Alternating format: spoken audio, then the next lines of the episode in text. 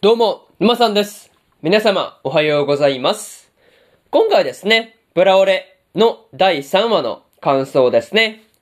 こちら、語っていきますんで、気軽に聞いていってください。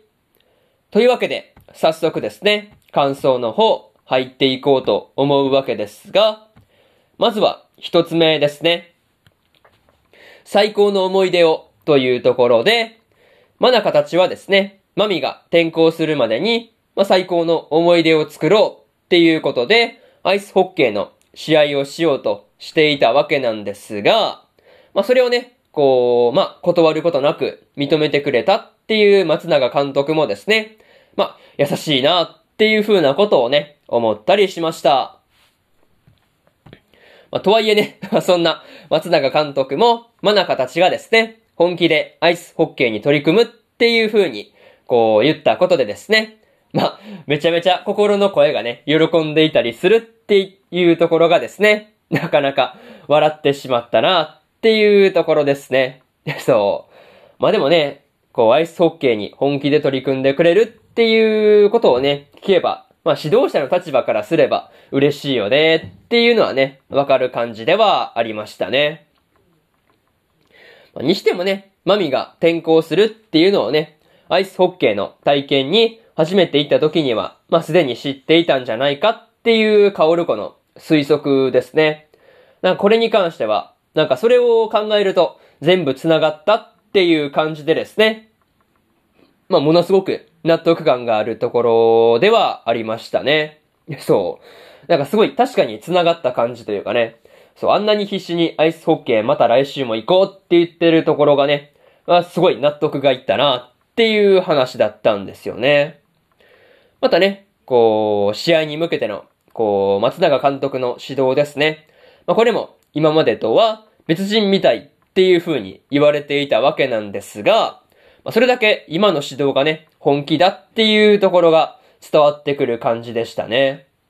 なんかそういうところで熱が入ってきたなっていうところで、まず一つ目の感想である、最高の思い出をというところ終わっておきます。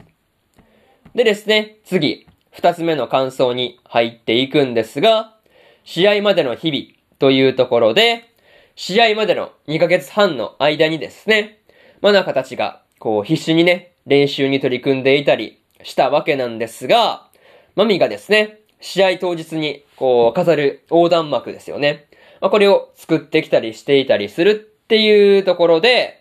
まあ、こう作ってきてるっていうところで、かなりね、うるっとくるところではありましたね。またね、松永監督からの、まあ、練習メニューをですね、まあ、ナオミがリコと一緒にこなしていたりするっていうところとかね、なんかすごい見ていて微笑ましかったなというところで、あとはね、練習終わりに、マナカとリコとナオミの3人がですね、まあこう、温泉に入りながら、まあいろいろと、こう、話をしたりしているっていうところもね、なんかすごい平和な感じがあってですね、まあ見ていてほっこりするというか、なんか癒されるというかね、なんかそういう感じではありましたね。まあ個人的にはですね、その、まあ、入浴が終わってからですね、まあその後のところで、マナカとアヤカのおばあちゃんですね。まあおばあちゃんとナオミが、こう、まあ同じ作者が好きだったっていうところで、まあその本の話題ですよね。まあこれでめちゃめちゃ盛り上がっていたりするっていうところもね、すごい面白いところではありましたね。そう。まあでもね、こう、普段はあんまり喋らないナオミがね、喋っていたりするのを見ると、いや、本当にその作者さんのことが好きなんだなっていうところがね、まあ、感じられる話ではありました。まあ、そういうところで、二つ目の感想である、試合までの日々というところ終わっておきます。でですね、次、三つ目の感想に入っていくんですが、負けたとはいえ、というところで、マナカたちがですね、山梨のジュニアチームとの試合にね、まあ、結果として負けてしまったわけなんですが、まあ、全員がですね、楽しかったっていう気持ちで、まあ、試合をね、終わることができたっていうのは、本当に良かったなっていう風に思いましたね。まあ、でも前半の10分はですね、まあ緊張して、こう、動きが硬くなっていたっていうことで、まあ、あっという間にね、相手に7点も取られてしまっていたわけなんですが、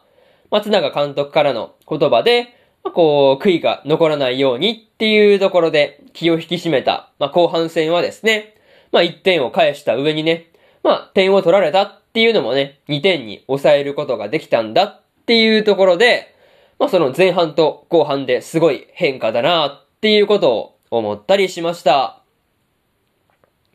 またね、真中が繋いでもらったパックをね、まあ、意地でも、こう、ゴールまで、ゴールに決めるって言って、ちゃんとね、決めたところがね、本当にすごかったんですが、まあ、この時のマミに対しての思いですよね。まあ、そういうところが溢れてるっていう感じがですね、まあ、個人的にめちゃめちゃ好きなところだったりするという話ですね。うん。いや、本当にそういうところが良かったわけなんですが、あとはね、こう、マミがぼーっとしていたっていうところから、みんなが自分のために頑張ってくれてるんだっていうところで、まあ、根性を見せるところですね。まあ、これもなかなか良かったなっていう風に思ったりしました。まあ、そういうところで、三つ目の感想である、負けたとはいえ、というところ、終わっておきます。でですね、最後にというパートに入っていくんですが、まあ、今回でマミが引っ越していったわけなんですが、まあ、アイスホッケーをね、続けるっていうのは、まあ、わかりやすいところではあったんで、まあ、近いうちにですね、マナカたちのライバルとして登場したりするのかなっていう風に思ったりしました。またね、マナカ以外のみんながですね、駅までこう見送った後、マナカ一人だけ、こう自転車でマミの乗ってる電車を追いかけてくるっていうところがね、まあすごい見ていてこう、まあ、なんていうかね、こう感動的な別れというか、そういう感じがあって、うるっときたところではありました。それとですね、ラストで松永監督に、まあお願いの電話がね、かかってきていたわけなんですが、まあラストで出てきたこと、何か関係があったりするのかなっていうところで、まあ気にはなっているところではありますね。まあ、とりあえず、次回の話からね、どんな風に展開がね、まあ、話が展開されていくのか、まあ、それがね、今から楽しみですというところで、今回のプラオレの第3話の感想ですね。こちら、終わっておきます。で、えー、先週、先々週でですね、第1話、第2話の感想をね、語ってますんで、よかったら、そっちもね、合わせて聞いてみてくださいという話と、今日は他にも2本更新しておりまして、世界最高の暗殺者、異世界貴族に転生するの2話の感想と、焼くならマグカップもの2期の3話の感想ですね。この2本更新してますんで、よかったらこっちの2本もね、合わせて聞いてみてくださいという話と、明日はですね、コミさんはコミショウですの第3話の感想と、真の仲間の第3話の感想。そしてですね、白い下のアクアトープの16話の感想と、スカーレットネクサスの17話の感想ですね。この4本、1、2、3、4と更新しますんで、よかったら明日もですね、ラジオの方聞きに来てください。というわけで、本日2本目のラジオの方終わっておきます。以上、沼さんでした。それじゃあまたねバイバイ